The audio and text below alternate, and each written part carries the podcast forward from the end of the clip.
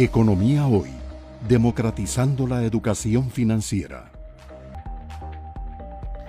Hay un instrumento mm, de política del Banco Central cualitativo que se llama la persuasión moral.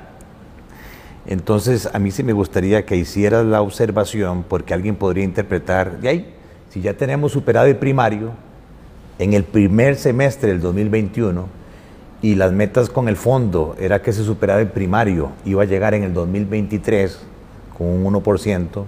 Entonces, ¿para qué los proyectos de ley que se están presentando en la Asamblea? ¿Para qué el tema de la ley de empleo público?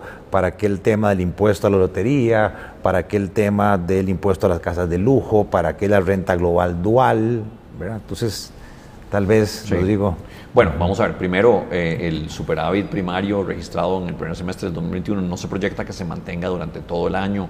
Eh, normalmente eh, la, situación fiscal es, más difícil en el segundo semestre, sobre todo hacia final de año. Hay que hacer los pagos por aguinaldo, eso es una erogación tremendamente cuantiosa para el gobierno y eso genera un, aumento más rápido del déficit en, ese, en esos últimos meses. De manera que nosotros estamos todavía, nosotros no, el Ministerio de Hacienda es el que proyecta los números que el Banco Central publica en materia fiscal son básicamente las proyecciones del Ministerio de Hacienda. El Ministerio de Hacienda proyecta que este año el balance primario cierre en déficit, déficit. en déficit de un 1,1%, si mal no recuerdo, de manera que eh, no estamos proyectando un superávit primario todavía este año.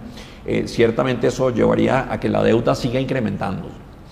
Eh, y de no darse la aprobación de los proyectos que están en este momento en conocimiento de la Asamblea Legislativa, tanto por el lado del gasto, y ahí fundamentalmente tenemos la Ley Marco de Empleo Público, como los proyectos de naturaleza tributaria para fortalecer los ingresos, eh, la trayectoria de la deuda seguiría creciendo al menos hasta el 2026 y llegaría a niveles muy importantes. Y una trayectoria creciente por tantos años de la deuda sin, sin, sin ver un punto de inflexión, llevaría a una tremenda incertidumbre por parte de los mercados tanto domésticos como internacionales, y eventualmente también de los agentes económicos, de los consumidores y de los empresarios. De nuevo, con consecuencias negativas para la tasa de interés, posiblemente incluso para el tipo de cambio y sin duda para el crecimiento económico, el, empleo y el bienestar en Costa Rica. O sea, vamos bien, pero esta película no ha terminado. La película no ha terminado y Costa Rica no ha terminado la tarea.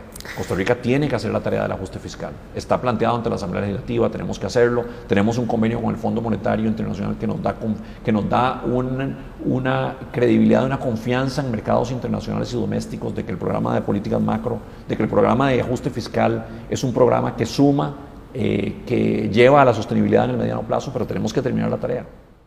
Economía hoy, democratizando la educación financiera.